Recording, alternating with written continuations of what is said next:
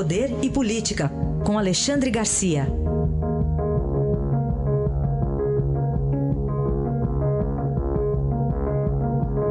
Alexandre, bom dia. Bom dia, Raíssen. Bom dia, Carolina. Bom dia. Alexandre, eh, como é que é isso? Não vai ter mais vinho, lagosta e outros quitais lá no Supremo? Pois é, eu lembro de você lendo aí o cardápio, né? Isso. Agora alguém gritou assim, garçom, cancela o pedido. pois é, eu achei que não ia dar em nada quando a, a deputada Carla Zambelli, eh, do PSL de São Paulo, eh, entrou com ação popular. Mas não é que deu, né?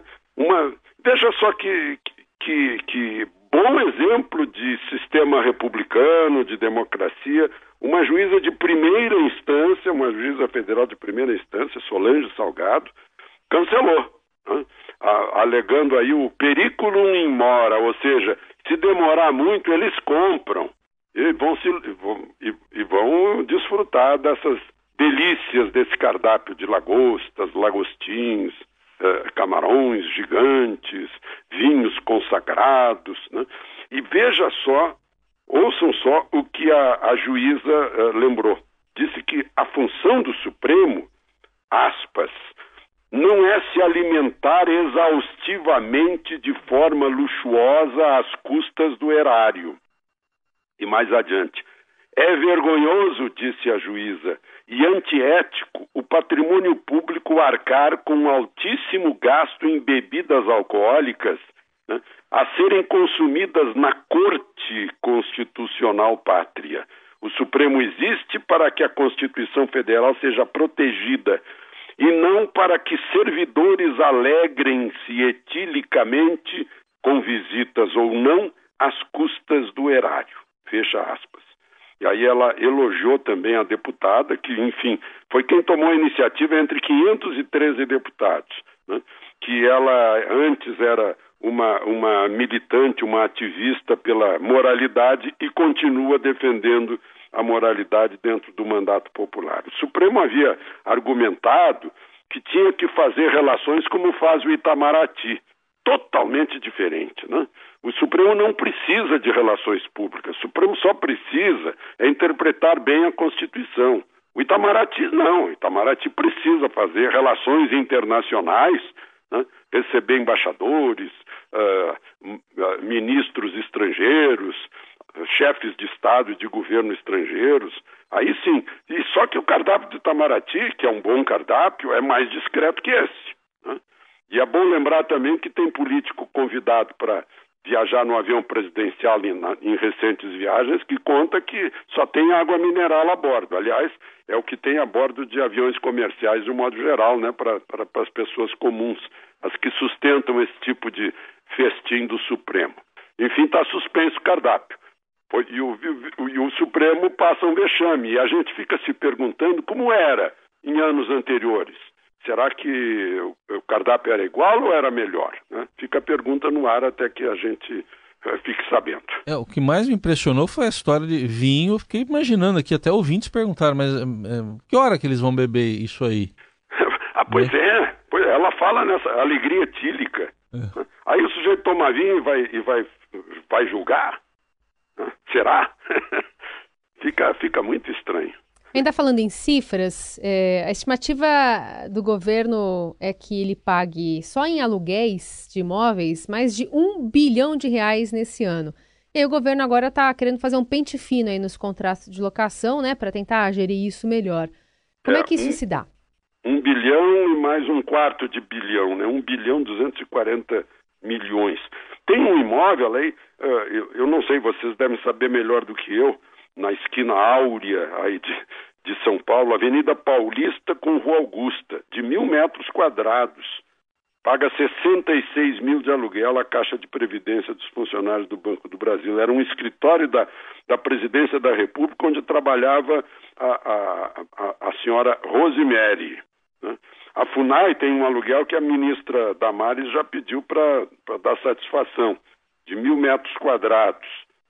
O, o Ministério de Relações Exteriores não tem como não pagar em euro e dólar, porque aluga imóveis no exterior para as instalações de, de, consulado, de eh, Lisboa eh, recentemente mudou foi para um imóvel mais barato. Né? Uh, o, o, Ministério da Economia também paga 207 milhões. O, a, a, Advocacia Geral da União ocupa 14 andares no setor de autarquia sul, dá 120, uh, 120 uh, milhões por ano. Né? 115 milhões por ano o Ministério da Educação paga de aluguel, o Ministério da Cidade paga 104 milhões por ano. Então, é, é para que, que serve? É para abrigar uma máquina inchada. Foi inchando nessas últimas décadas, a cada ano. Né? À medida em que avança o mundo digital, economizando braços e, e, e mãos humanas, né? aumenta a folha de pagamento, é, vai no sentido contrário. Eu lembro do número de prédios de ministérios que havia na esplanada. Mas depois que chegou o mundo digital, eu imaginei, bom, agora vai se reduzir para um terço. Mas não, aumentou, porque aí construíram cada prédio da esplanada, com, ganhou um anexo de dobro da área atrás dele, e ainda tem um, um belo túnel suspenso ligando um prédio ao outro. A máquina administrativa que funciona em razão de si própria e não em razão de prestar serviços públicos. Essa, essa é a, a, grande questão que uhum. infla os aluguéis uh, no governo federal. Alexandre, outro tema aqui para a gente encerrar, uh, tem um ranking dos seguidores dos mais próximos aí do governo? Tem o, o, o site digital Poder 360 fez um levantamento que, que revela algumas coisas. O, o, nos últimos quatro meses de governo, pessoas que ou são governo formalmente ou são, digamos, satélites do governo, uh, o, número de seguidores dessas pessoas no Twitter. Bolsonaro é o campeão, presidente da República, com 4 milhões 109 mil seguidores. Em segundo lugar, vem o deputado por São Paulo, Eduardo Bolsonaro, com 1 milhão 427. Né? Estamos quase, eu estou quase empatando com ele.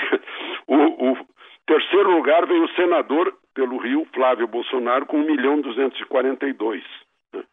E em quarto lugar vem o vereador Carlos Bolsonaro com 1 milhão 121.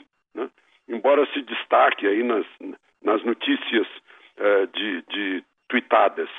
Depois vem o ministro Sérgio Moro com 704 mil seguidores, o vice-presidente Mourão com 648 mil, a líder deputada Joyce Hasselman com 335 mil, o ministro Onyx Lorenzoni com 327 mil, a ministra Damares com 290 mil, o ministro de Relações Exteriores Ernesto Araújo com 284 mil e o Olavo de Carvalho só com 129 mil seguidores.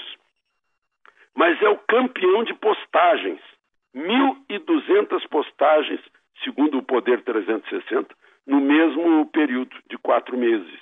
1.200 postagens e apenas 129 mil seguidores. Parece que a loquacidade está inversamente proporcional com, a, com, com os seguidores. Né? Mas a, a oposição deve estar sempre atenta para pegar os, o, o, que ele posta lá, porque uh, o próprio governo disse que tem atrapalhado. Né?